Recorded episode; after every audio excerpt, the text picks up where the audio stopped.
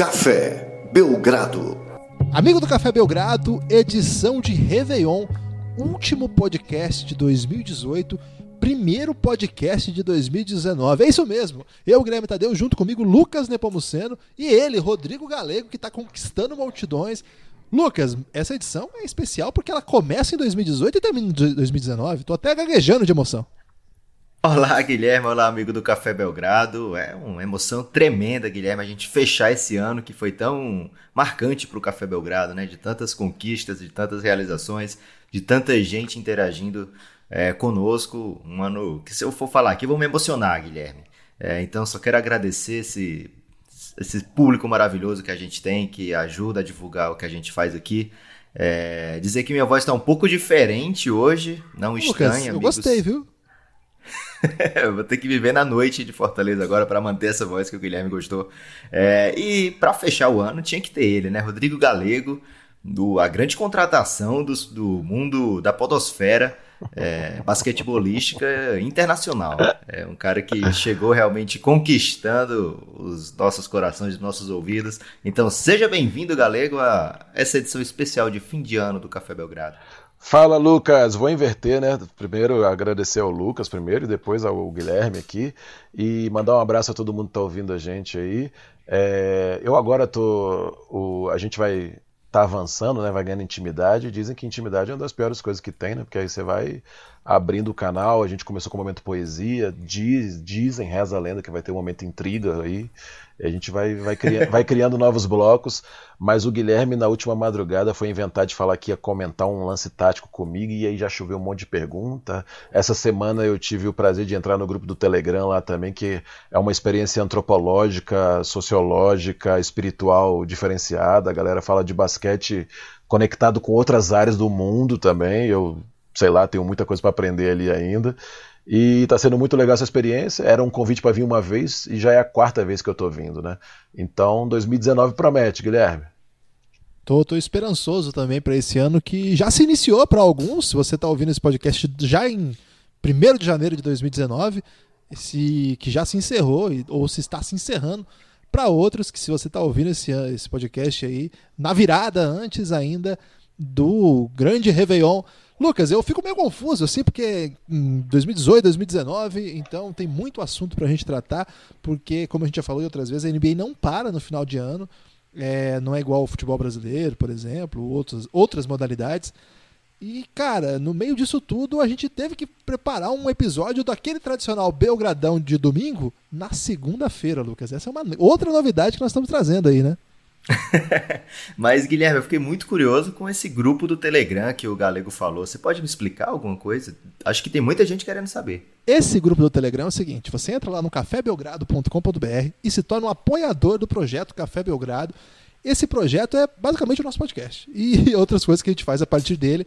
Se você gosta desse podcast, você pode tê-lo. É, a partir de janeiro vai ser três episódios semanais, só que para apoiadores. Os outros são só dois. Por quê? Porque a partir de janeiro temos a estreia de uma nova série, a série que chama El Gringo, e a continuidade da série O Reinado, que conta a história do LeBron James. Nós já estamos no quarto episódio, é, lançamos nesse último final de semana. Então, no, a partir de janeiro, sábado sim, El Gringo, sábado sim, O Reinado. E assim sucessivamente. Ou seja, quem não é apoiador só vai ter dois podcasts por semana e quem é apoiador vai ter três. Então, olha isso, é uma, uma grande vantagem. Se você quiser ser um apoiador insider, aí você pode fazer parte desse Telegram. E esse Telegram, ele é de fato uma experiência antropológica. Às vezes o bom senso não é o, a bola da vez lá. Vou ter que falar isso aqui. Por exemplo, o Lucas ontem começou a cantar na alta madrugada e postar os seus áudios lá, o que até é, acredito que poderia colocar o nosso negócio em risco, porque lá estão nossos apoiadores. Mas o pessoal entendeu que, que tudo bem, isso aí acontece, isso é só um momento de final de ano aí, o ano foi pesado. Café Belgrado não para, então o Lucas merece o seu sua dose aí de relaxamento. Hoje tá rouco aí por conta disso. Nós estamos gravando isso no sábado, dia 29, ele vai ao ar no dia 31, no Belgradão de Réveillon. Ou seja, se acontecer alguma coisa no sábado à noite, no domingo, a gente não falou disso, não seja ansioso. Agora vamos lá, Lucas, para esse final de. Ah, então, desculpa, o serviço de novo, cafébelgrado.com.br.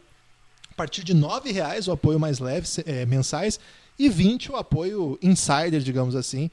E lá agora você consegue até falar com o Galego, Lucas. Olha só. E o, eu peguei o Galego dando dicas de arremesso lá já, hein? Um novo negócio aí que o Galego tá desenvolvendo aí. Agora vamos lá para esse episódio de Réveillon. E Lucas, quando tem Réveillon, você pensa em quê? É, penso em festa, Guilherme. Penso. Você bebe em... muito no Réveillon? Não, Réveillon é o, o maneiro. É, sempre passo com a família, com os filhos, então. Com as filhas, né? Então não dá para exagerar demais, não.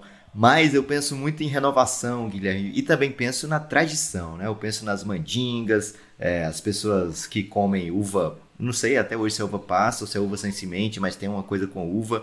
Tem lentilha, que a pessoa que vende lentilha só consegue vender nessa época do ano, né? Porque ninguém gosta de lentilha, mas é obrigação nesse dia.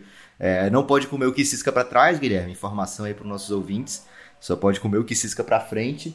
É, e tem as famosas cores do Réveillon, né? É, se você tá de olho em mais grana no ano que vem, você passa com uma cueca amarela, uma blusa amarela. É, se você quiser esperança, você vai de verde, né? É, e várias outras cores têm os seus significados que se você procurar um site de renome como G-Show ou a revista Caras, você vai ter acesso a todas essas cores espetaculares, Guilherme, e sempre dá certo.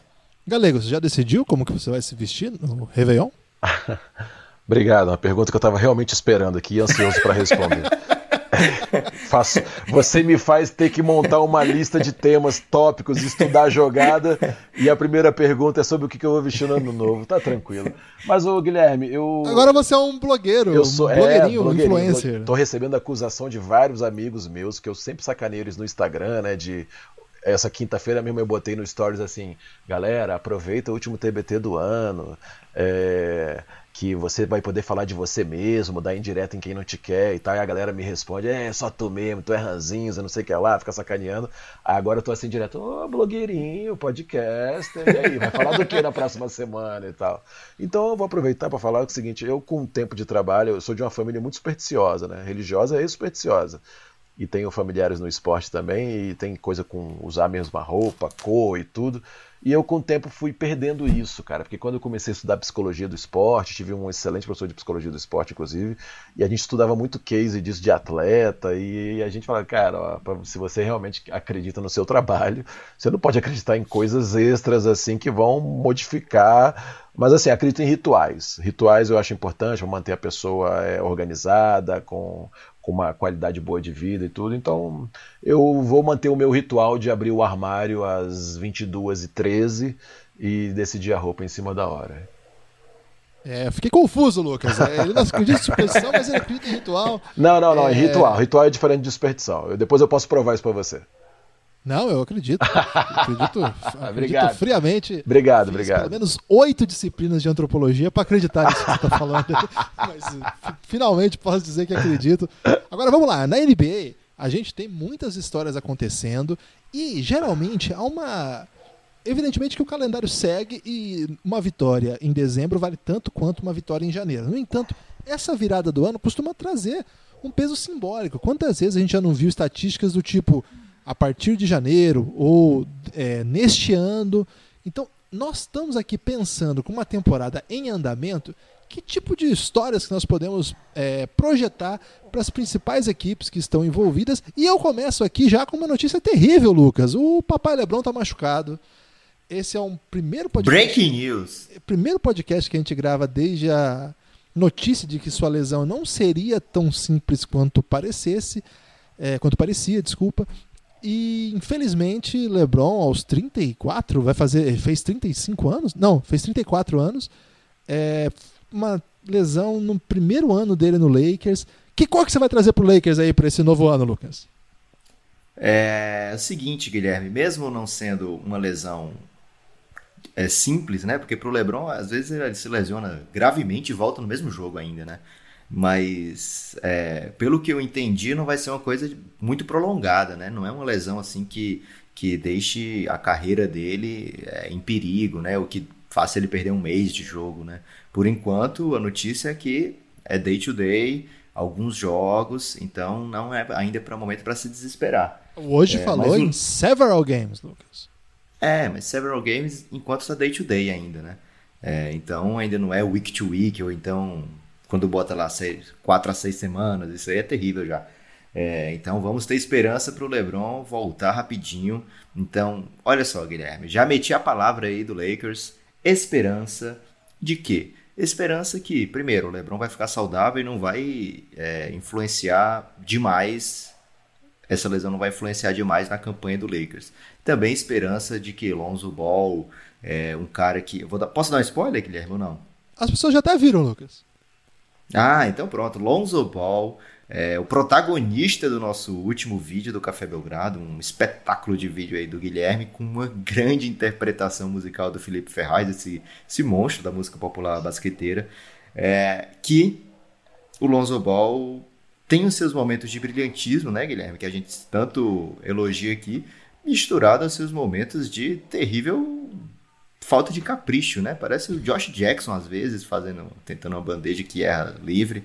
É, então o Lonzo, a torcida do Lakers tem que ter esperança de que o Lonzo vai se encontrar, vai vai ser mais consistente, assim como toda essa turma jovem do Lakers, né? É, que mesmo sem o LeBron faz jogo duro contra o, o Kings, é, ficou um detalhe de vencer. É, então o, LeBron tem o que trabalhar ali. Não é como o Cavs ano passado, que realmente era um time que saiu o LeBron, é, você não via esperança nenhuma no futuro. Esse Lakers dá sim para ter esperança de que tem mais do que o LeBron ali. É um time que, olha, deu um sacode no Golden State no, no, na noite de Natal. É, então vamos ter calma com o Lakers, mas ao mesmo tempo vamos ter esperança de que o LeBron está numa situação boa, tem condição de fazer um playoff profundo aí já nessa primeira temporada pelo Lakers. Então você que é torcedor do Los Angeles Lakers, a roupa para você, esperança é o quê, Lucas? Esperança é verde, cara. E aí fica polêmico porque tem a rivalidade com o Celtics. Rapaz, né? mas, como é que você faz Mas isso? aí você bota a cueca, né, Guilherme? Que fica ah, mais. Porque aí só você, bota... só você sabe, né? É, você bota a cueca verde, aí ninguém vai falar, ó, oh, esse torcedor do Lakers fake news aí. E aí você pode botar uma, uma blusa amarela que o dinheiro não, não atrapalha ninguém, né? Ô, Lucas. É. Quer dizer, às vezes atrapalha, mas no caso as pessoas mesmo nunca, querem. Nunca Ô, passei por esse problema, Lucas. Ô, Guilherme, eu queria fazer uma pergunta pro Lucas sobre esse tema aí.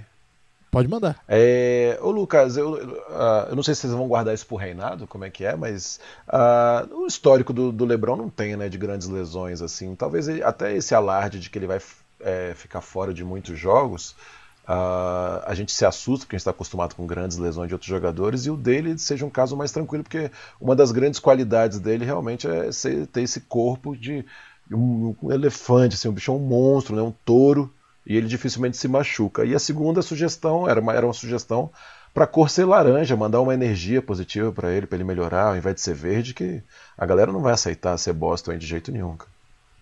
É, é Guilherme, mas a energia é bacana, mas aí como é que faz com a garotada? Só a energia ali, não, às vezes não funciona. O Lonzo tá muito enérgico e, e, perde a bola empolgado. Boa. É, realmente o LeBron, ele tem essa, essa grande...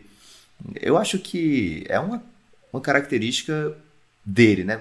Cuidar completamente do corpo, né? A gente já falou isso no Reinado, já falou isso em outros podcasts, que ele é um cara que cultua realmente seu corpo, seu instrumento de trabalho, é, se cuida ao extremo e também tem sorte, né? Porque não é fácil fazer o que ele faz, pular aquele, o tanto que ele pula e, e nunca cair de mau jeito, né? Então, é, ele tem também, tem tido essa carreira abençoada com a saúde. O que eu lembro de, de grande tempo dele fora das quadras foi duas semanas que ele pediu de descanso em Miami, é, quando ele já estava no Cleveland. E aí ele voltou voando, né? O Cleveland estava num, num péssimo momento na temporada, assim que ele voltou, né? É, e aí ele pegou, tirou duas semanas meio de férias, assim, para pensar na vida, pensar como é que ia jogar pelo Cleveland. E aí voltou destruindo tudo. E foi aquela sequência maravilhosa do Cleveland Cavaliers na arrancada, né? É, que coincidiu, se eu não me engano, com a saída do David Blatt. Vai chegar na, hora, na temporada do Reinaldo que for sobre isso aí, a gente vai tratar com muito. com esmiuçando demais. Mas é, o tempo que eu lembro do LeBron fora foi essas duas semanas aí. E, e claro, né, um ou outro jogo que ele perde. Ele só fez 82 partidas uma vez na carreira, que foi justamente na temporada passada. Agora, seguindo aqui nas últimas notícias, eu vou falar de um time que não para de me impressionar. Denver Nuggets. O Denver continua numa cena curiosíssima de machucar seus jogadores e continuar vencendo os jogos.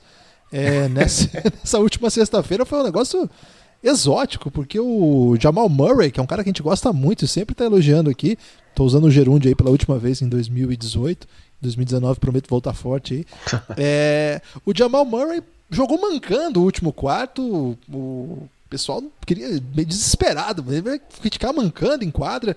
Ele torceu o pé meio feio assim, mas continuou jogando, o time venceu mais um jogo. Galego, o que, que o Nuggets tem que eles não. Além do Jokic, claro que é chovendo molhado, mas o Nuggets não é simplesmente um grande jogador que puxa, né, né, Galego? Você já me falou algumas vezes que esse time tem algumas coisas táticas muito interessantes. É, eles têm um sistema muito. Eles jogam numa intensidade muito boa e um sistema muito interessante. Uh, a gente também às vezes fica um pouco uh, travado de jogadores que a gente não ouviu falar muito, que não está muito na moda. Então você acha, ah, como assim esse cara está ganhando de pessoas famosas? Porque a gente está girando só em cima do Jokic, né? O Murray vem fazendo uma grande temporada, uh, alguns outros ainda tem jogadores que vão entrar, né? O Azaia, eu não sei qual é a previsão dele, se vocês têm essa informação. Eu não sei nem como é que vai ser aproveitado o Azaia nessa formação aí, mas ele tem a ver muito com esse corte sem bola. Quem for assistir o Denver, eu peço para observar isso. O, eles têm muita, assim, quando eu assisti Agora eu não vou lembrar qual o jogo que eu vi deles na semana passada. Eu vi na outra semana, eu vi dois jogos seguidos. Mas o segundo, eu até mandei uma mensagem para você e pro e pro e pro Lucas falando assim, ó, dá uma olhada que eles jogam mais no sistema tal. E aí quando eu fui ver o jogo, eles, eles mudaram, porque eles se adaptaram mais ao adversário. Eles fizeram dois jogos seguidos contra o San Antonio, não foi isso? Acho que foi alguma coisa Isso. dessa. É, e aí foi no primeiro, então. E eles já jogaram diferente, mas quem for assistir o Denver Nuggets, se puder, assim, o Jokic, eles fazem uma jogada ali que é um sistema elbow, né, que, que o pessoal que, que é chamado, assim, tem outros sistemas que eles usam também, mas é que é mais ou menos o seguinte, eles trazem o Jokic ali pro cotovelo, né, pro, pra linha do lance livre no canto do garrafão, né, e fica um jogador importante no corner, no lado dele ali, né, e aí, às vezes, quem passa a bola ali no Jokic é o armador, e o armador vai fazer um bloqueio lá no corner, né? E assim, aí é aquele negócio que eu te falo do motion, né? O que vai acontecer depois disso não se sabe, porque depende de como vão marcar. Se trocarem, vai sair um espaço no corte para cesta. Se fizerem seguidor, o cara vai vir bem no mão a mão junto com o Jokic. Aí o Jokic fica, fica olhando isso tudo, ele consegue passar bem. Só que não é uma jogada específica só nisso. Ela começa assim e ela tem uma diversidade de variações e términos, explorando as posições. Sabe? Então, assim, é bem interessante ver como é que eles criam muito volume, atacam muito rápido, dentro um pouco daquele sistema que a gente falou, de criação de volume com qualidade, e quando dá merda, quando a coisa dá tudo errado, o Jokic vai levando, quicando, empurra o cara até debaixo do aro, e faz a bola. Barrigada, né? Uma, é, uma bela barrigada. É, é, aquilo que a gente falou assim. Hoje em dia se joga muito pouco poste baixo, mas ele é um jogador que está na, nas exceções com o Embiid, com o Antetokounmpo, ele consegue levar o cara, tem um pé de pivô, um footwork maravilhoso. É, então, assim, é um time bem interessante que mostra que tem sistema, Guilherme. Né? A gente tem que lembrar que esse time já veio fazendo uma corrida boa no ano passado com esses nomes desconhecidos e a gente meio que desvalorizando, assim, numa conferência oeste que pegou pesado ano passado. E aí, por um jogo, eles não classificaram. Então é um time que está em processo de amadurecimento e, e, ganho de confiança. Muito absurdo. Ô, Lucas, sabe quem que tá jogando muito lá no Denver? Quem, Guilherme? Monte Morris. Lembra dele ou não? ele é melhor do que quem? Segundo Alfredo Lauri, ele é tão bom quanto o Lonzo Ball e só não foi reconhecido ainda porque não deixam ele ser reconhecido. Quem tá jogando muito também é o Torrey Craig, cara. Começa a aparecer uns caras lá no Denver Nuggets que, é, que são caras que. Eu, eu, eu, confesso que assim, eu conheci o Torrey Craig esse ano, não, não acompanhei a carreira aí do, do é, Torrey Craig. Ele jogou ano passado, hein? Pois é, mas eu confesso que não foi o suficiente para chamar a minha atenção.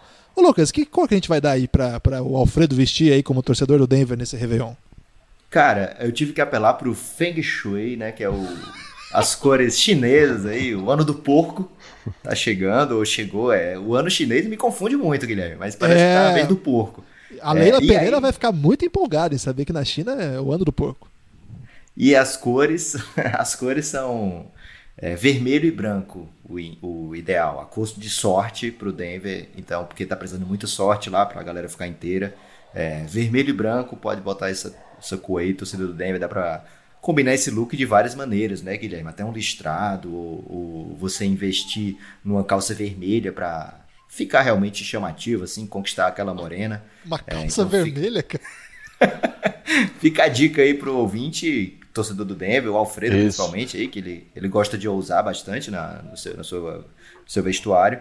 É uma calça vermelha é a minha sugestão pro Alfredo. Ô, Lucas. Calça vermelha é da época do, do emo lá, Restart, né? Isso. Aí, Ô, Lucas, também, dos passistas do Salgueiro também, né? Calça vermelha e blusa branca, fica perfeito lá no, é, tem no aquele, Rio de Janeiro. Tem aquele listradinho, né? Isso, aquela blusinha de malandro e tudo no chapéuzinho. Então tem, tem, tem bastante aplicabilidade nisso aí. Ô, galera, quando você acordou hoje, você imaginou que você ouviria é, na parte da tarde a palavra Feng Shui no podcast aí de Cara, NBA? olha, a única informação que eu tenho sobre Feng Shui é que o fogão na cozinha, ele é o rei da cozinha. Então ele tem que ser colocado em destaque. Essa é a única Caraca. coisa que já me contaram uma vez. E eu tô trazendo esse conhecimento aí para acrescentar, né? Já que tá todo mundo elogiando no Twitter que eu acrescento demais, toma essa. Caramba. Ô, Lucas, mais uma notícia seguindo aí nessa linha de departamento médico. Rapaz, John Wall, mais uma vez, numa temporada esquisita, né, Lucas? O Washington Wizards é, começou mal. O John Wall, aliás, voltou das férias aí, causando certo incômodo nas pessoas, pessoas que julgavam aí sua forma, começaram a criticá-lo duramente. E agora, nessa semana que se passou, a notícia de que mais uma lesão que o afastará é, por muito tempo. Esse parece que está mais consolidado que vai ser uma lesão longa, Lucas. O que pedir, o que o torcedor do Washington pode pedir uma altura dessa é, é o calcanhar, né? Que é a lesão dele, o calcanhar esquerdo.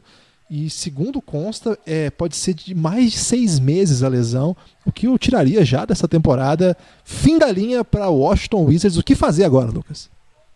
É terrível, né, cara, o, a situação do Washington, porque eles pensaram, em certo momento da temporada, que a solução seria trocar John Wall, né? É, porque o salário do Bill é uma coisa que dá para eles manejarem com mais facilidade, e o John Wall tem esse salário gigantesco aí. E se especulou né, que alguns times poderiam ter interesse no John Wall, mas não foi muito para frente. É, o Washington Wizards vai ter que ir do jeito tradicional para esse Réveillon, Guilherme. Colocar um branquinho, é, de cabeça aos pés, cara. Vai tudo de branco logo para garantir, porque esse time tá precisando de muita paz, tá precisando de uma, de uma tranquilidade. Então, se puder botar uma meia azul também, só para garantir, cara, uma tranquilidade também. Mas o que tá precisando no Washington lá é paz, porque foram muitas decisões ruins tomadas pela direção. Eles passam desde o tempo que eles mantiveram por muito tempo o Randy Whitman, né, o técnico que era terrível. É, então o Washington tá, tem que encontrar o seu caminho, é, refazer tudo.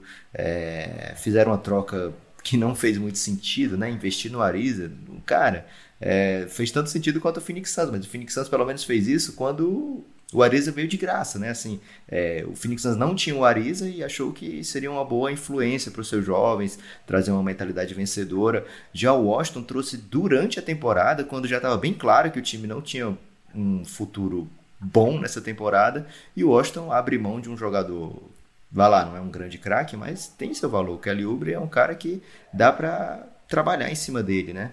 É, pelo menos compor o banco, ele tem feito isso muito bem. É, e o Washington Wizards é, se afundando aí nesses salários gigantescos, tanto o John Wall como o Otto Porter tem salários que são difíceis de você manejar na NBA, é, nessa era que tudo tudo é flexibilidade, né? tudo é a oportunidade de eu desistir desse plano e partir para outro. Os times espertos, né? todos estão se planejando dessa maneira flexibilidade maior possível. E o Washington tem o contrário disso, então vai ter que ir com essa galera mesmo até o fim desses contratos. Então, para isso acontecer, precisa de muita paz, Guilherme. Sou contra, Lucas. Sou contra. Ah, é? Sou contra essa, essa sua sugestão aí, porque é, aprendi aí com a canção popular brasileira que paz sem voz não é paz, é medo. Ah, Lucas, é um time, que, um time desse não pode ter paz. O time desse tem que estar tá no caos, tem que estar tá tocando, sabe? Tem que estar tá virando carro, tem que estar. Tá é, porque tá dando certo isso aí. Eles estão no caos o tempo todo e tem dado muito certo, Guilherme. Ótima sugestão aí para a torcida do Wizard. A questão, Lucas, é que quando você é um horror, a paz vai deixar uma, um horror pacífico. É isso que acontece. Guilherme, você considera, Fala, você considera os atletas do time de Washington que vocês acham que eles são caçadores de ondas nunca surfadas? é esse Olha, estilo que você está falando? É esse tipo de. Exatamente. E por isso que eu vou sugerir o vermelho. Está faltando paixão, Tá faltando pegar. É, não, não, não tá faltando voar, nas, sabe? Tem que se jogar. Entendi, Como entendi. uma ave. Isso. Entende? Igual a Tá ave se joga. isso. Ok. Exatamente. É vermelho, Lucas. É paixão. Tá faltando. um Polêmica de- aí já, o primeiro.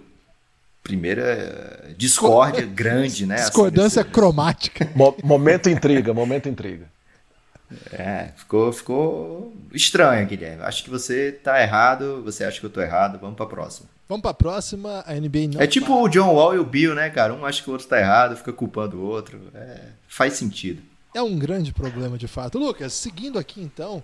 é, não, agora eu vou pro Coach Galego. Coach Galego, seguindo aqui a, a linha das últimas grandes notícias dessa temporada, tem uma, digamos, no submundo assim da NBA, tá rolando aquele burburinho no sentido de que quando vai chegar a hora de DeMarcus Cousins finalmente estrear no Golden State Warriors. A gente falou isso um pouquinho já no podcast de Natal. E como essa foi uma grande notícia da off-season, e nós já estamos em janeiro e nada aconteceu ainda com relação a isso, é, o, nada quer dizer, o Cousins ainda não pisou em quadra, a notícia ainda é nova, vamos dizer assim, ela ainda. A gente ainda precisa saber como que isso vai acontecer. O Lucas, e eu concordo com ele, tem uma ideia assim de que, cara, não tem como dar errado porque o time é muito bom e vai ser campeão. Você como técnico, acha que é- pode dar alguma coisa aí? Como que você está vendo essa chegada do DeMarcus Cousins? Como que você pensa que isso tem alguma chance de dar errado, José? Não, acho que ele vai acrescentar sim no time. É um grande jogador, um jogador diferenciado, né? Desses jogadores que a gente fala que fogem à regra aí, que a gente meio que banaliza também, né? Eu acho que ah, é engraçado, ele, ele assistindo os jogos, ele tá manso, né? Ele tá um cara apaziguador, assim, né? Já teve essas crises no, no Golden State aí, ele apareceu no banco lá, dando um tapinha nas costas e ouvindo o cara e tal. Lógico, quando ele entra em quadra, ele se transforma um pouco, né? Acho que a única coisa que pode ah, de repente, é, descambar e perder a linha é isso, dele ser explosivo, é um cara que toma muita falta técnica, né, que briga lá, é expulso e tal, então. Mas essa questão, mas assim, em termos táticos, é um cara que vai acrescentar bastante, porque é um cara que também chuta de fora.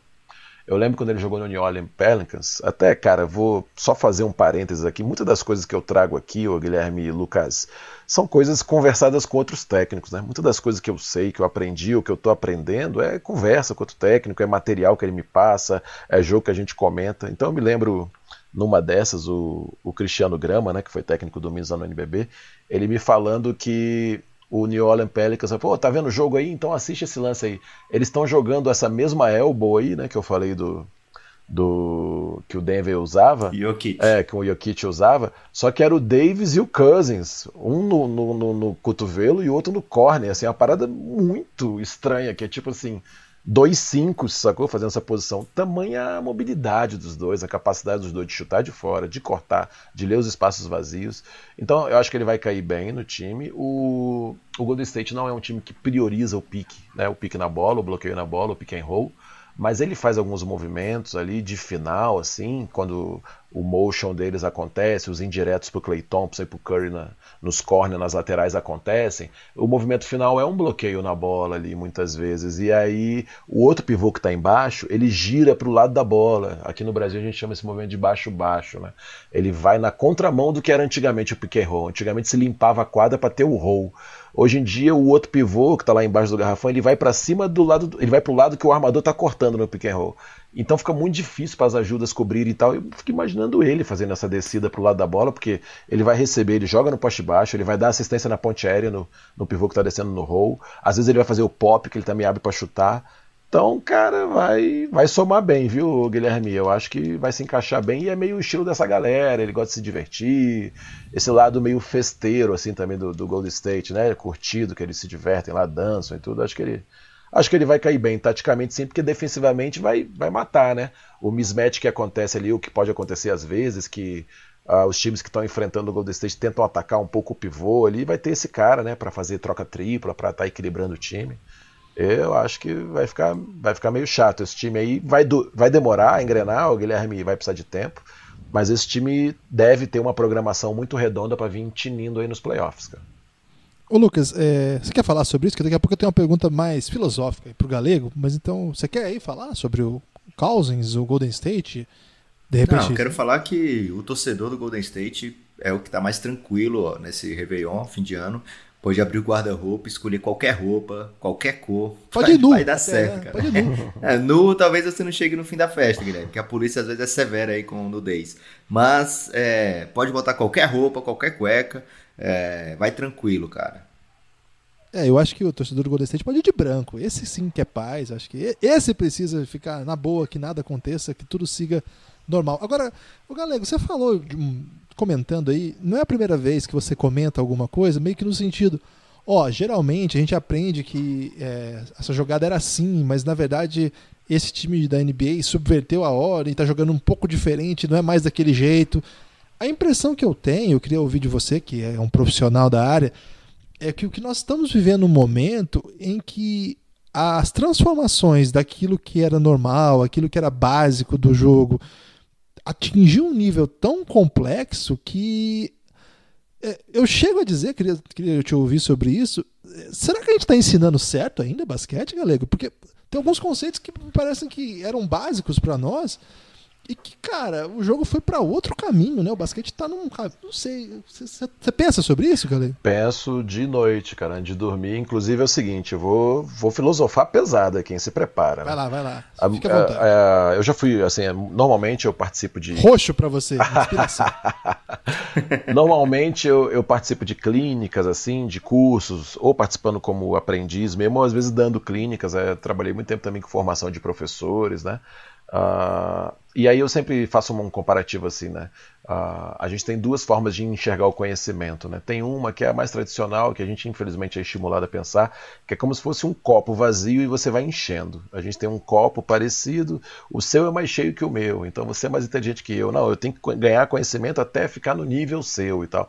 E é muito difícil, assim, é impossível ser desse jeito, porque as pessoas são diferentes, têm perspectivas diferentes, aprendem de formas diferentes, em tempos diferentes, né? A escola tenta ensinar todo mundo no mesmo ritmo, mas você, professor, sabe bem disso, assim, a escola também, uh, cada um tem seu tempo de aprender. E aí tem um físico brasileiro chamado Marcelo Gleiser, uh, eu gosto muito que ele tem uma metáfora que ele chama de ilha do conhecimento, que é o seguinte, uh, vamos dizer que eu estou numa ilha cercada de água, né, e a ilha, a terra que está no meio, é meu conhecimento, é o que eu tenho hoje, sacou? Cada, cada, e a água que está em contato com a ilha é o desconhecido. Cada vez, cada vez que eu ganho mais conhecimento, minha ilha aumenta de tamanho, né? Então, cada vez que eu ganho mais conhecimento, a minha borda com o desconhecido também aumenta. O que, que eu estou querendo viajar nisso aqui? Assim, eu vou te falando sério, Guilherme. Cada vez que eu estudo mais basquete, que eu aprendo mais coisa, eu tenho certeza que eu não sei muita coisa porque tem muita coisa nova surgindo e não dá para você aplicar tudo nos seus times, porque algumas coisas são contraditórias, eh, são linhas de trabalho. É por isso que você vai sempre, sempre me ver falando aqui, fazendo que vocês ficam brincando meio do sai do muro e tal, mas a gente está lidando, a gente tá lidando com o ser humano, né? Então, assim, uh, tem estilos, culturas, tem que entender disso tudo um pouco. Eu acho que hoje em dia quem não sabe lidar com pessoas, quem tem essa dificuldade, domina só a malandragem do jogo, a experiência do jogo, está fadado a, em poucos anos, em pouco tempo, ficar do lado de fora do, do, alto nível, né? porque precisa se entender disso. Então, por exemplo, o basquete atingiu uma velocidade, um nível de marcação. Hoje em dia, antigamente você pegava, chegava no ataque, passava a bola para o lado com as duas mãos, passava para o outro. Hoje em dia não se faz mais isso. Mas não se faz mais isso, Guilherme. É desde a base, nas categorias de base. Hoje, hoje em dia é todo mundo pulando pulando para a bola, que a gente chama, né? que é o jump to the ball, né? que é pula entre, entre os. Assim, você não fica mais só entre o seu marcador e a tabela. Você fica num ângulo tirando com o braço a linha do passe, para o cara não conseguir fazer um passe de peito. Então, por exemplo, hoje em dia eu vou dar curso, em Blumenau tive essa experiência com o Luiz lá, se o Luiz estiver ouvindo, mandar um abração para ele, que foi o professor do Sub-12 lá.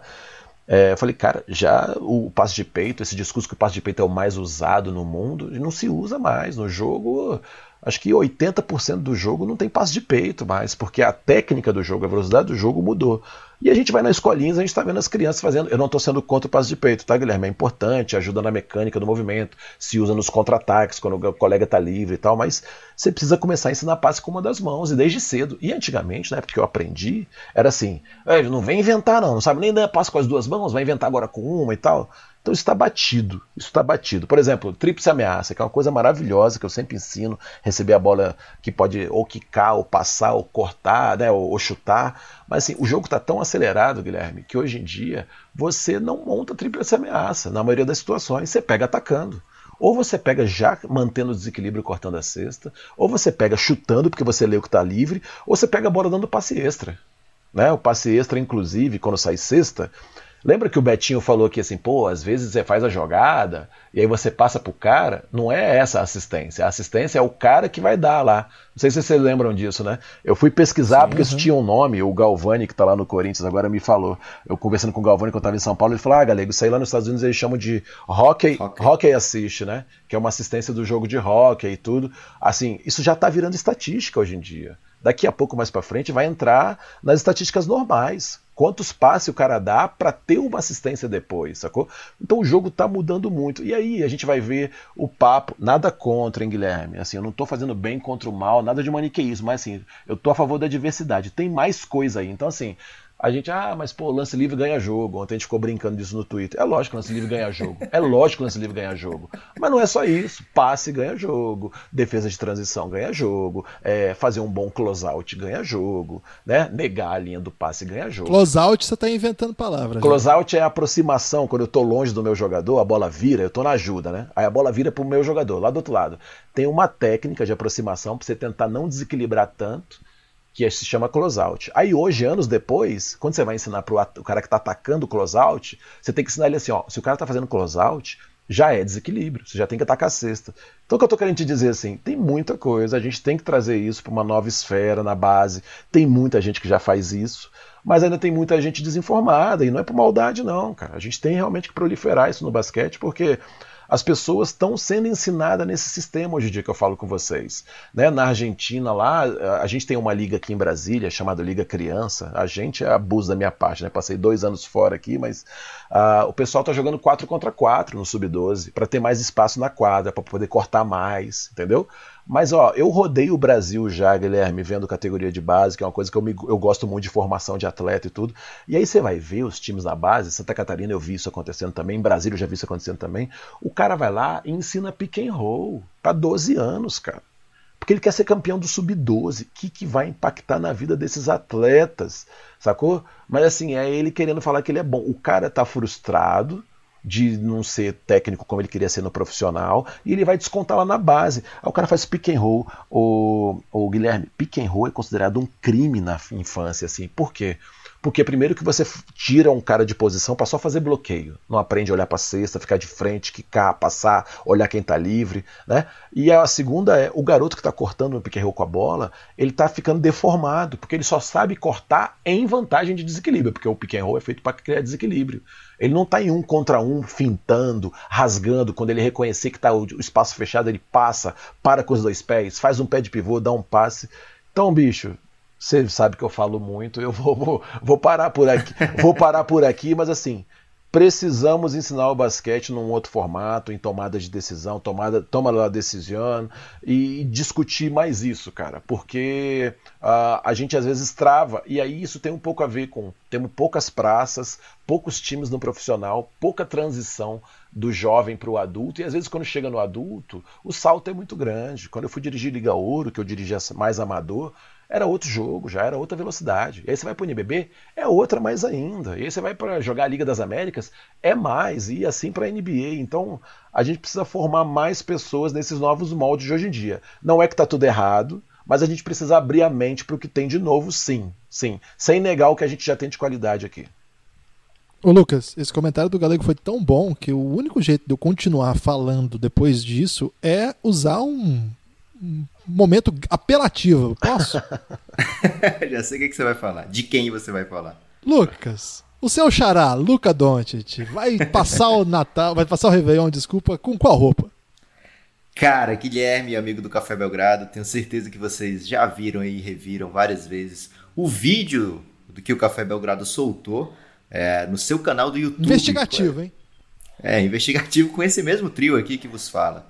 É, e lá a gente vê a jogada final do Dallas na partida contra o Pelicans, que o Doncic não recebe a bola e fica muito pistola, Guilherme. E assim, enquanto a gente também fica pistola pelo com o desenrolar desse lance, que a gente queria ver o Luca fazer uma coisa genial, né? É, às vezes ele vai errar também, mas por enquanto a gente conhece as jogadas maravilhosas que dão certo, né? É o que fica mais marcado. Mas ele não pode, de maneira alguma, dar esse piti. Essa semana eu postei lá no Você meu vai Twitter. falar que mal o, do Don't nesse espaço? Que o, o Luca tinha um potencial. é, que o céu é o limite para o potencial de piti do Luca Doncic. E ele tá fazendo jus a. a Havíamos ao- alertado aqui, hein, Lucas? Aqui- Você lembra disso? Lá no, no sim. podcast pré-draft. Exatamente. E o Doncic não pode fazer isso, então eu sugiro para ele usar um nude, Guilherme. Você sabe o que é nude? É, Então, eu tenho um problema conceitual com o nude, porque como a, a cor da pele das pessoas varia, o nude de cada um tem a sua própria cor. né? É, mas aí o nude começou nesse sentido da cor da pele, né? Mas não é. Agora o nude virou uma cor, é entre o salmão e, e o branco, digamos assim, Caramba, né? Mas é, foi longe agora. é, um, é um rosa, um rosa bem suave. É, ficou chamado de nude e, e- então vamos respeitar aqui quem, quem batiza as cores, que não é um trabalho muito fácil não, Guilherme. Não, eu não tenho nenhum interesse em. E o essa- nude, o nude vai trazer pro Don't de calma e classe em 2019, porque Tá ele falando que pode. nosso gordinho não tem classe, cara? Eu tô falando que ele tem que saber se portar no quadro de basquete. O Galego aí é coach, ele sabe que se um jogador dele fizer, se um cara fizesse esse piti no meio da quadra de what the fuck, é, o que, que você faria, Galego? É, ele, conversa você teria com ele, ele? ele se expôs ali, né? Ele, assim, eu sei que o, o Guilherme já vinha com um jornalismo investigativo aí, tentando polemizar, que estavam boicotando ele e tudo. e aí você alimentou Guilhermes pelo mundo inteiro com aquela, aquele, aquela carinha dele olhando pro lado. Imagina quantos Guilhermes não estão gritando pelo Twitter afora aí, sacou? Pelo mundo afora. Mas isso é ruim, sim, pro grupo, Lucas. Mas assim, achei que ali foi um pouco ponta do iceberg mesmo, sabe? Me chamou a atenção também de é, com certeza, com certeza, eu vou te falar no nível de basquete hoje em dia e de que parece o Doncic ser preocupado também. Ele não é um cara só ligado no jogo dentro da quadra, se ele é um cara ligado na imagem dele, é um cara mais centrado. É provável que ele tome uma dura não só da franquia ou do técnico ali da comissão, mas como ali de quem cuida da imagem dele, família. Ele é bem jovem, né? Pai, mãe, o que for. É, enfim, é, quem estiver cuidando da carreira dele ali vai, vai, vai dar uma chamada que não pegou bem, não, não ficou legal mesmo. Eu então acho. você que cuida da carreira do Don't, sugira pra ele usar o nude nesse Réveillon, porque vai dar certo, cara. Eu- Eu vou em outra direção, viu, Lucas? Eu acho que nesse Réveillon ele deve fazer uma simpatia do alho pra tirar mal olhado, inveja, feitiço e todo tipo de mazela, porque o que tá acontecendo ali é o tal do olho gordo, viu, Galego? O pessoal- Será, cara? o ele tá Dennis jogando Smith- bem, Guilherme. Exatamente, Lucas. Se tivesse mal, não tinha olho gordo, Lucas. Você não sabe qual é o conceito do olho gordo? Mas o olho gordo não deixa a pessoa pior, não? Mas é quando você não consegue deixar pior, o que, que você faz? Você não deixa ele pegar na bola. O Dennis Smith tá Ah. armando aí, ficou fora aí pra não tentar. DeAndre Jordan, Lucas, ele é um típico, vou fazer uma acusação grave. Ele é falciane, cara? É falciane, exatamente o conceito que eu ia usar aqui. Porque ele fica dando tapinha, fica dando um abracinho, mas ele é um dos primeiros a não passar a bola pro Dante, já foi tratado Não, cara. aqui. Ele, ele fez aquela comemoração dos pulinhos, Guilherme. Se você faz uma comemoração dos pulinhos com seu companheiro, você tem uma, uma coisa especial ali com ele. É, eu achei também. E talvez o Luca também achou isso. E aquele fuck que ele solta ali é o que o Galego falou. Foi um momento que ele se sentiu traído ali por uma amizade que ele achou que tinha. Aí que tá, entendeu, Lucas? Esse é o conceito. Guilherme, obrigado tá, por eu estar ao vivo com vocês, participando dessa discussão sobre olho gordo, que vem, vem calhar com tudo que eu tenho estudado do mais moderno no esporte. É, quando nada der certo, pense em olho gordo, né? Porque aí. Exatamente, tem uma Exato. simpatia com alho, rapaz. Maravilha. que mara- é- Obrigado por esse Depois momento. coisa aí, Agora você vai ter que passar pro ouvinte aí como essa O simpatia. ouvinte que Guilherme. tiver interessado e tiver essa crença, porque de repente ele não tem essa crença, a gente Exato. não respeita quem não tem essa crença, a gente respeita todas as crenças, inclusive aquele que não tem a crença da simpatia no alho. Agora vamos lá, Lucas, para um momento mais aguardado do podcast Réveillon. Falar do Phoenix Suns. Exatamente, você acertou Yes! vez. Eu fui usar a minha ironia aqui, que eu uso pra me defender, né? Sarcasmo. E acabei acertando. Você tá sendo injusto, Lucas, porque faz uns quatro podcasts que eu venho dando espaço para você brilhar aqui nesse, spa- nesse podcast. É que o Phoenix tá jogando demais, né, cara? E o que o torcedor do Phoenix Suns vai vestir nesse Réveillon, hein, Lucas? Cara, eu usei o, o verde pro torcedor do Lakers porque eu achei que você não ia falar do Phoenix Suns hoje, né? Porque você disse, não, separei uns times principais aqui pra falar e tal. É, aí eu achei que não ia rolar o Phoenix Suns. Então eu gastei o verde da esperança, que seria ideal. Mas eu posso ser romântico aqui com o Phoenix Suns, sugerir um rosa. porque o rosa vai trazer amor e romantismo. Não é E- vermelho que é amor, não? Não, é paixão, Guilherme. Você não Ah, pode é a confundir diferença? a cabeça dos nossos ouvintes. Pai- Paixão é paixão, romance é romance, é, O lance- traição é traição e o lance boa, é um lance, boa, Guilherme. boa. Então, se você quiser a cor do lance aí, a gente procura aqui rapidinho, mas romantismo vai de rosa. Por que romantismo? Porque esse podcast aqui defende todo tipo de basquete bem jogado, né? Pode ser um NBA porn, pode ser o poesia da NBA, mas tu, tudo isso começa lá no romantismo, né? No, na sedução. E o Phoenix Suns está precisando, Guilherme, seduzir essa torcida, porque foram tem sido anos muito difíceis, né? Muito, muita promessa quebrada, muito, muito, muito investimento pesado em coisas que não, não, não dão certo, né? Que relações que não são duradouras. Teve o caso do Dredd, teve o Bledsoe, teve o Isaiah Thomas, é, teve o investimento no Tyson Chandler, é, teve o, o investimento no- nos técnicos errados, no GM errado.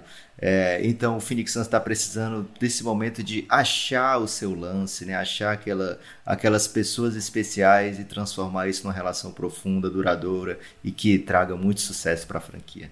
Galego, você que é um especialista aí na dualidade NBA porn e NBA poesia. Como que você classifica aí o que, o que precisa o Phoenix Suns? É poesia ou NBA porn?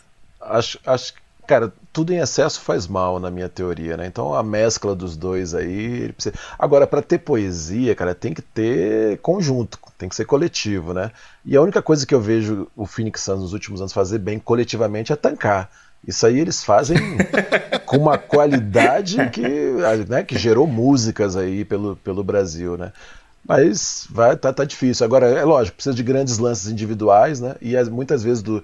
Eu vou aproveitar aqui, tá? E fazer um pedido de desculpas aqui nacional. Eu tô começando a, con- eu tô começando a concordar com o Lucas que. É internacional, hein, Internacional? Porque a gente desculpa. tem ouvintes no mundo inteiro. Desprezei, desprezei. É, eu acho que esses lances individuais, né, é, assim, de grande exuberância técnica, né, plásticos e tudo, eu concordo que com o Lucas que está mais para NBA porn mesmo e eu acho que eu vou pegar o caminho, eu vou pegar o caminho da poesia mais para coisa coletiva, de passe, de uma coisa bem ensaiada, estrutura, aquela coisa meio artística mesmo assim, de, de conjunto. É polêmico isso aí, viu, Galego? Porque poesia normalmente é uma coisa individual, né? Enquanto o porn dá para fazer coletivamente. Gente, é, qual é a parte que a gente corta agora e Obrigado. vai embora pra casa? Eu fico por aqui. tem assunto ainda, Guilherme? Tem, claro que tem. Tá faltando o assunto. Faltam dois assuntos, na verdade. Você quer um feliz ou um triste, Lucas? Ah, pode ser feliz, cara. Réveillon, né? Vamos lá então falar do Milwaukee Bucks, um time que a gente é obrigado a falar porque eles continuam brilhando muito. É, o Giannis Antetokounmpo já é, já é já há algum tempo, inclusive, o favorito aí na corrida por MVP. É possível que seja o MVP, não sei se vai ser, porque tem muita coisa ainda para acontecer, mas é um ano impressionante de um jovem impressionante, um cara enorme, né? tem 2,21 de envergadura, 2,11 de altura e faz de tudo na quadra e tá liderando a sua equipe que, poxa, nos últimos anos tem sido aí um, um time que não tinha ainda mostrado ainda a força para ser protagonista da NBA, muda o técnico e Yannis mostra tudo aquilo que é capaz. Lucas, Yannis Antetokounmpo vai vestir o que nesse Réveillon? É impressionante, né, Guilherme? O, o trabalho, né, ser técnico do Milwaukee era o grande trabalho que os técnicos queriam nessa off-season, né? É, várias pessoas se oferecendo para lá, o Mike Budenholzer é, evitando até mesmo ter um contato maior com o Phoenix Suns, tinha interesse demais de trazer. Ele fez um. se fez desentendido ali, nem foi muito atrás, não. Tava todo mundo de olho nesse, nesse trabalho, né? Porque Yannis é um cara absurdo, é, tecnicamente ele não é completo ainda, mas está chegando lá cada vez mais perto. Fisicamente é um monstro e mais do que isso, né? Ele tem inteligência. Eu queria até falar com o Galego um assunto sobre a qualidade do passe e o quanto isso deixa o jogador diferenciado. Mas antes disso, eu já vou é, sugerir aqui para a torcida do Milwaukee Bucks usar o dourado nesse Réveillon. Além de ser uma cor linda, né, Guilherme? Que vai bem praticamente com qualquer decoração de Réveillon, de qualquer festa que a pessoa tiver. Cara, é, muito o- brega dourado, Lucas. Não, mas o dourado cai bem com verde, que é a cor maior do, do Bucks, né? Então dá para fazer uma combinação muito bonita. É, você pode usar acessórios dourados, Guilherme. Não é obrigado ah. a ser esse aí todo de dourado, não. É... Fiquei mas meio confuso aí, porque não porque tá brilhando dourado, muito. dourado, riqueza e abundância. É isso que o Milwaukee Bucks precisa. É uma franquia de uma cidade pequena, né? Assim que não tem uma grande é, uma grande tradição até mesmo de manter os seus principais jogadores, mas o Milwaukee precisa pensar grande, precisa pensar como um contender, precisa transformar aquilo ali num, numa cultura de vitórias para o Yannis querer passar a carreira dele toda lá. E se você tiver a carreira do Yannis na sua franquia, você tem 20 anos aí de tranquilidade, de sucesso. Então, Milwaukee Bucks, pense grande, use dourado, é, seja abundante em 2019. É, e o que eu queria falar com o Galego é o seguinte, Galego. É, a gente vê alguns jogadores que não têm o arremesso muito prolífico, né? Que não é uma coisa que vem fácil no jogo deles, como o Yannis, o Ben Simmons. E mesmo assim, a capacidade deles de encontrar o passe certo deixam eles transformam esses caras em jogadores absurdos, né? É, difíceis demais de ser marcado, mesmo quando eles não têm o principal, digamos, o principal fundamento do basquete no ataque, que é colocar a bola dentro da cesta, né? De qualquer lugar. Eles eles são limitados tecnicamente nesse aspecto, mas o, o, a capacidade de passe deles é realmente o que torna eles mais especiais, assim, mais difíceis de ser marcado, porque besta atlética na NBA aparece sempre, né? Por exemplo, o Rudy Gay chegou na NBA e as pessoas acharam que ele ia ser de repente um novo LeBron ali, um cara parecido com, com o LeBron, porque fisicamente ele era completo mas ele não tem essa, essa skill, né? essa maestria uhum. de achar o passe certo. É, eu queria que você falasse um pouquinho aí, me explicasse por que, que o passe é uma coisa é, tão diferencial num basquete de alto nível como o da NBA. Ô, Lucas, esse tema é excelente, vai, eu só preciso de mais 45 minutos aqui para terminar de explicar. é, mas rapidamente aqui, assim, uh, são muitos fundamentos preponderantes, assim, né? As estatísticas acabam, aquilo que eu falo para vocês, né? Tem um número, tem estatística e você tem que dar sentido a eles, tem que interpretar, né? O número tem que estar tá vivo. Se for só frio, assim, não adianta, ah, o time pega tantos rebotes e perde, né? Você tem que entender o que está acontecendo no jogo, né? Então, assim, são muitos fundamentos que são importantes, dentre eles o rebote, defesa de transição e tal, mas assim, você não sobrevive no basquete sem passe, cara. Você não sobrevive, porque tá muito fácil de se escautear hoje em dia. E assim, você vê o Gianni sem chute e tal, mas assim, é, se o time não for engajado, se você não engajar todo o time, quem assiste o Milwaukee hoje consegue perceber isso. Tenta ver o Milwaukee jogando e ver quantos passes se troca por ataque, né? Aí novamente, aí vamos lá e vamos olhar o, o Houston Rockets, que joga diferente, o Houston Rockets, né? Mas tem um desafio muito grande, Lucas, no passe, que é o seguinte: o passe é uma técnica pura, né? Você tem que ter a qualidade técnica, né? De conseguir passar com uma das mãos, ir longe, com força, calculado, né? Tem uma questão da física de você acertar, fazer certinho o passe, mas ele é, ele tem uma questão de entender o jogo. Só passa bem quem consegue ler e entender. E, cara, quem trabalha com formação aí, ou já foi atleta, vai saber do que eu estou falando aí, que às vezes o cara vê que está livre lá, mas ele vem de fora. Quando ele está na quadra, ele tem que cuidar de tanta coisa ao mesmo tempo, driblar, proteger a bola, ele não consegue ter a técnica e a velocidade para passar lá. Ou às vezes ele nem enxerga. Então, assim, é uma, uma, uma, uma, habilidade muito refinada mesmo. Você tem que entender de time de jogo, você tem que entender aonde que está levando vantagem, como encaixar aquele passe. Então é uma coisa muito difícil. Tanto que assim, como é que eu vou treinar isso no jogo, né? Como é que eu vou treinar isso no meu time? É, eu desenvolvo a técnica individual de cada um, mas assim, na hora do jogo vai ter duas, três pessoas na frente. Então eu tenho que criar situações para que eles vejam no treino essas bolas que a gente cobra, né? E aí você traz outros jogadores, você foi falando de alguns aí. Eu lembro do Boris Diaw no, no, no San Antonio Spurs. Né? Que tinha a piadinha, é o gordinho e tal. Ele mete a sua bolinha de três, ele faz um bom bloqueio, ele entende bem de defesa, é um cara que tem um entendimento tático bom do jogo. Mas é brincadeira que ele deixava os colegas livres, né? Era brincadeira, né? Então, assim, é, é, um, é um, tipo, uma, um tipo de habilidade que te abre muito o jogo, né? Então, assim, normalmente você, você é um bom defensor, você é um cara, porra, que marca pra caramba, tinha esse papo antigamente, né? Você vai conseguir um lugar no time, você vai conseguir um lugar no time e tal, é, nem que seja como décimo segundo lá para ser usado em situações especiais e tal, mas o cara quando é um bom passador, quando ele consegue enxergar bem o jogo, esse cara sempre tem espaço também. Eu sou muito fã, e aí Lost tá meio na moda agora, eu sou sou muito fã de pivôs que conseguem passar bem a bola assim. Acho que é, é uma tendência que vai começar a acontecer cada vez mais agora, né? Então o Jokic está tá se destacando aí, mas tem essa questão, tá, o, o Lucas? É uma série de habilidades que tem que estar tá casadas ao mesmo tempo, porque o cara pode ser assim, sabe? Você lembra do aquele cara, acho que era o Ricardinho, fazia um milhão de embaixadinhas de futebol e tal, aí, mas não sabia jogar futebol. Ele não conseguia encaixar a habilidade dele dentro do jogo, sacou? É, o cara é muito habilidoso, mas assim, entender, compreender os espaços vazios. Vou usar uma palavra que acho que o Guilherme gosta aqui, né? As nuances do jogo e tudo. Nuance é bom. É, nuance e tomar é a decisão certa, no cálculo certo, que seja, decisão. que seja, que seja efetivo, é muito complicado mesmo, Lucas. É um, é um fundamento que ou é trabalhado logo desde cedo, o cara entender o jogo, vem um pouco no que eu falei anteriormente de, da formação dos atletas, né? Ou então o cara vai ter dificuldade, sabe? Vai ter dificuldade mais velho de aprender.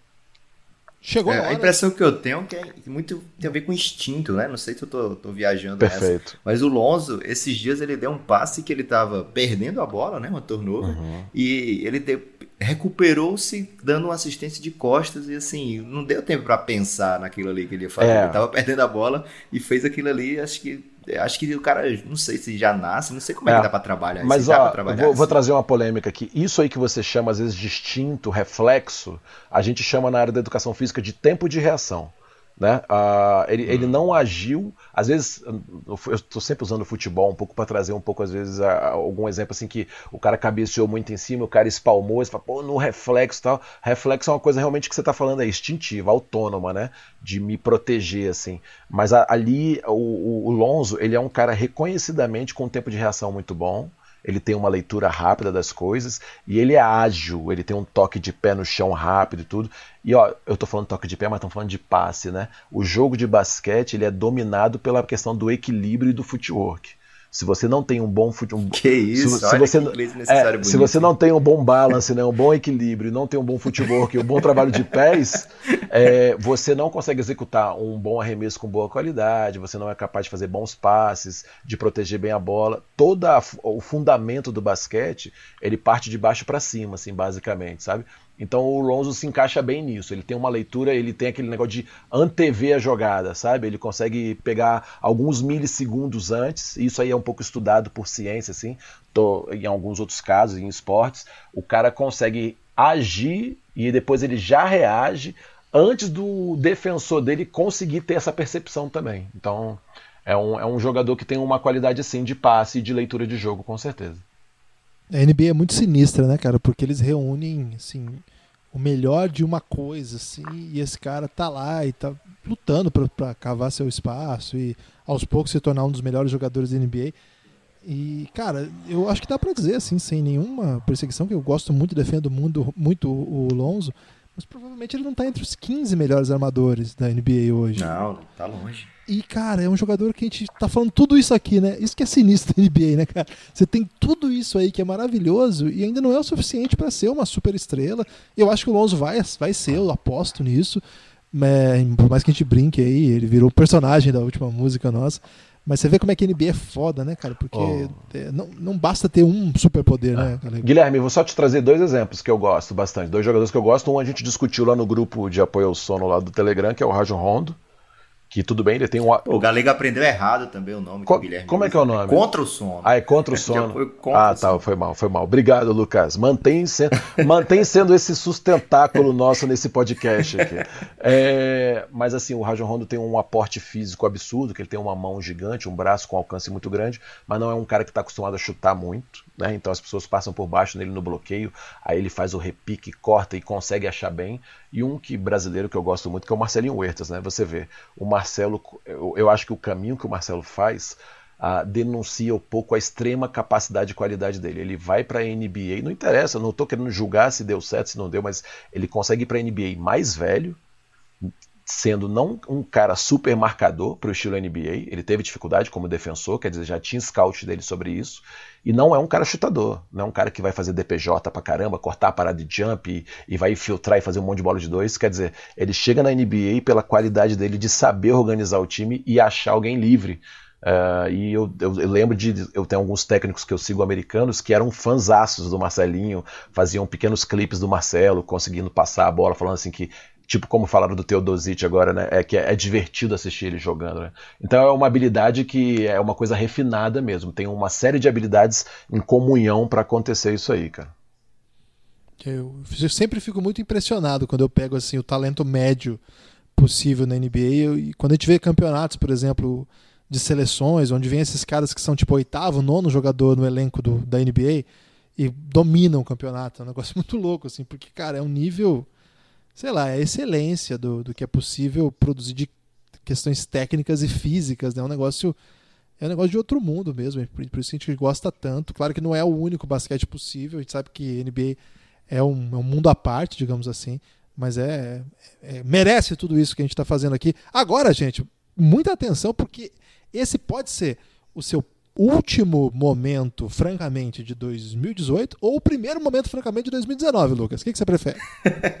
é, meu momento, francamente, eu acabei dando spoiler aqui durante, durante o, o podcast, que era pro Luca Doncic tendo piti, fazendo piti na, na frente das câmeras, né? Você pode fazer esse piti no vestiário, então, um momento francamente para ele, mas um momento francamente também pro Dennis Smith Jr. aí, porque ele na, ao meu ver, né? Claro que o Rick Carlisle nunca vai admitir, mas ele fez a jogada por conta dele. É, teve o timeout, eles decidiram lá o que, ia acontecer. E aí o Dennis Smith Jr. pensou: agora eu se consagro, esse, esse vai ser meu.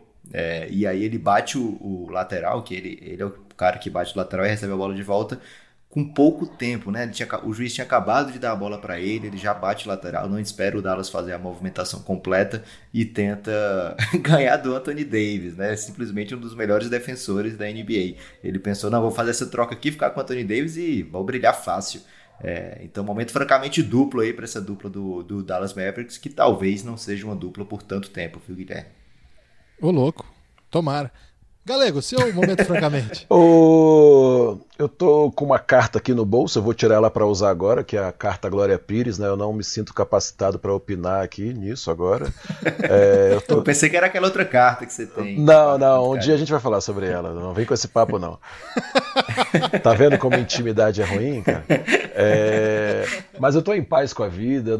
A semana passada eu fiz aqui um desabafo lá da CBB com a Liga Nacional e eu fiz uma sessão de descarrego aqui. Eu acho que já já valeu por uns 15 dias para mim. Quando eu tiver, como o Guilherme gosta de falar, pistola, eu trago alguma coisa no momento, francamente, com certeza. Ô, Lucas, o meu momento, francamente, vai para Joel Embiid. O que, que ele fez, cara? Cara, ontem ele foi flagrado cantando uma modelo brasileira por seus dotes físicos em português. Eu achei que isso ah, é? merecia, um, francamente, o Joel Embiid. O que que ele fez, cara? Você vai ter que trazer mais detalhes dessa história aqui pra gente. Não, lá no, em, no como é que chama aquela rede social jovem que a gente não Instagram? Instagram.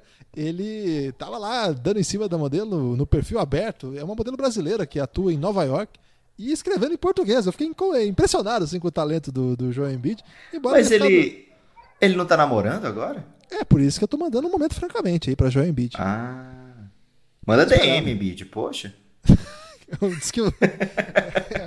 Agora, finalmente, o momento que está todo mundo esperando. O destaque final do último podcast de 2018 e primeiro podcast de 2019. De novo, agora com o Galego. Galego, você tem destaque final? É, o meu destaque final é, assim, já pensando em 2019, né, desejar um excelente 2019 para todo mundo aí. Eu meio que já fiz uma despedida, agradecimento geral aí a toda a nação da podosfera, né, nacionalmente e internacionalmente semana passada, mas desejar que o nosso basquete possa continuar crescendo aí, eu acho realmente que nós estamos crescendo. É pedir aí para que as coisas corram bem. A gente teve agora a final do, do, Super 8, o Flamengo ganhou do Franca, acho que foi interessante assim, o Franca ganhou do Flamengo bem, depois o Flamengo ganhou do Franca.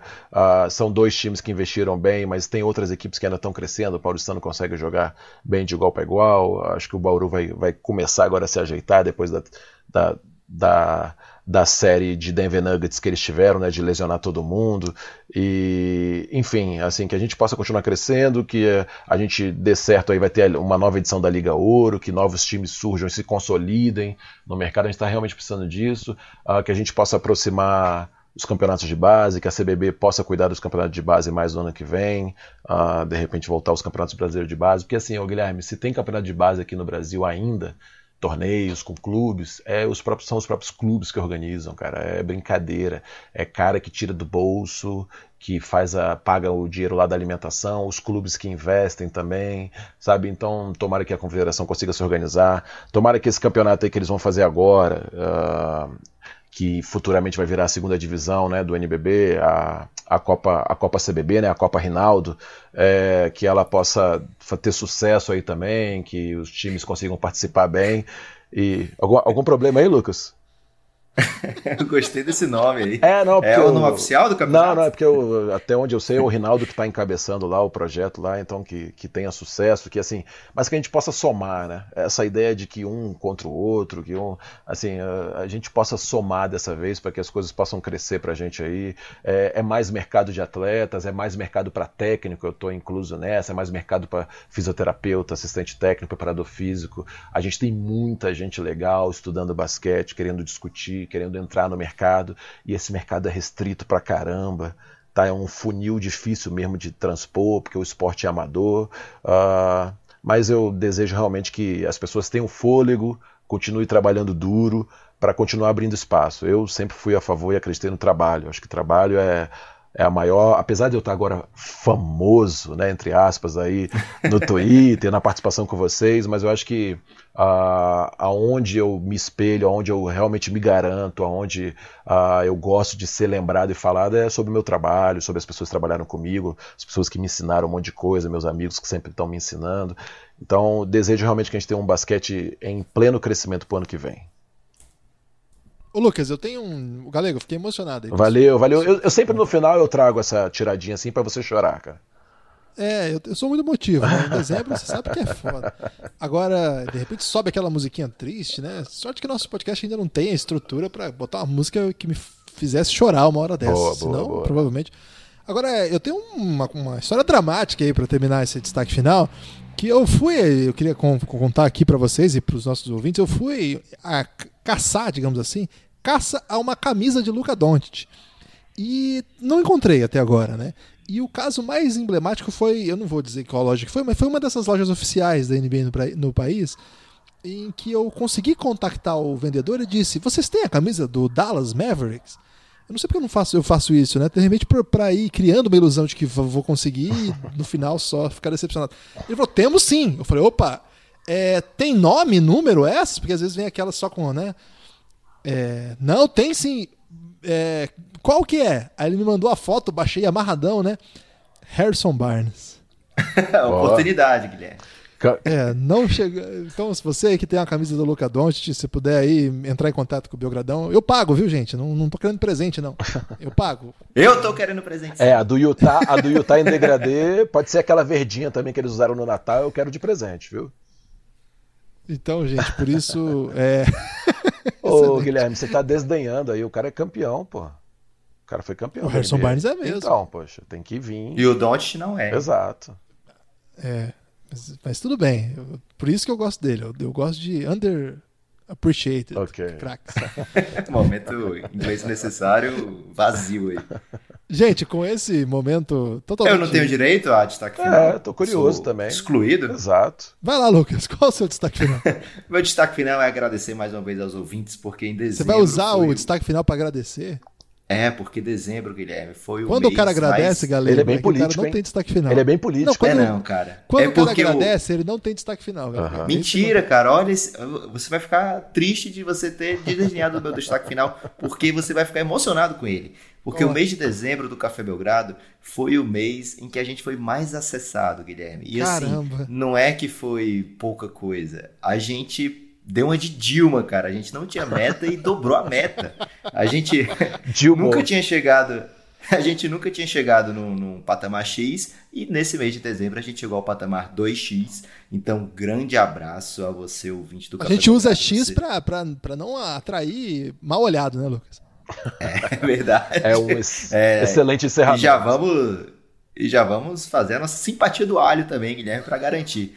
É, então você, ouvinte do Café Belgrado, que ajuda a gente a crescer, né? Que ajuda divulgando o nosso trabalho, por favor, continue fazendo isso que está dando certo.